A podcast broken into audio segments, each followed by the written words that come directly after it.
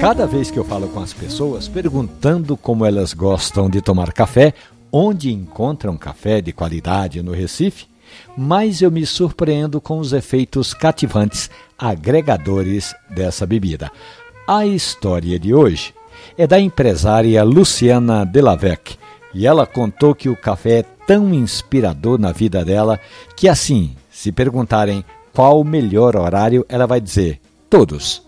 Ela gosta de tomar café de manhã, à tarde, à noite, com amigos, sozinha ou quando está na loja de roupas Cherry, ali no Parque Amorim, na Boa Vista, conversando com a clientela. Luciana contou que para ela café tem de ser sem pressa, sem vexame.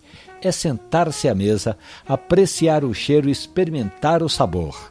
Ela disse que gosta de tomar café com estilo, sem pensar em nada ou, como diz a empresária, deixar na cachola apenas a vontade de eternizar aquele momento com muito amor. E é assim que Luciana Delavec aproveita o café dela. E você, como prefere tomar um bom café? Conte pra gente. Essa história da Luciana e outros tantos contos do mundo do café estão ali na página da radiojornal.com.br, no Spotify e nos demais agregadores de podcast. Procure com o nome Café e Conversa. Um abraço, bom café.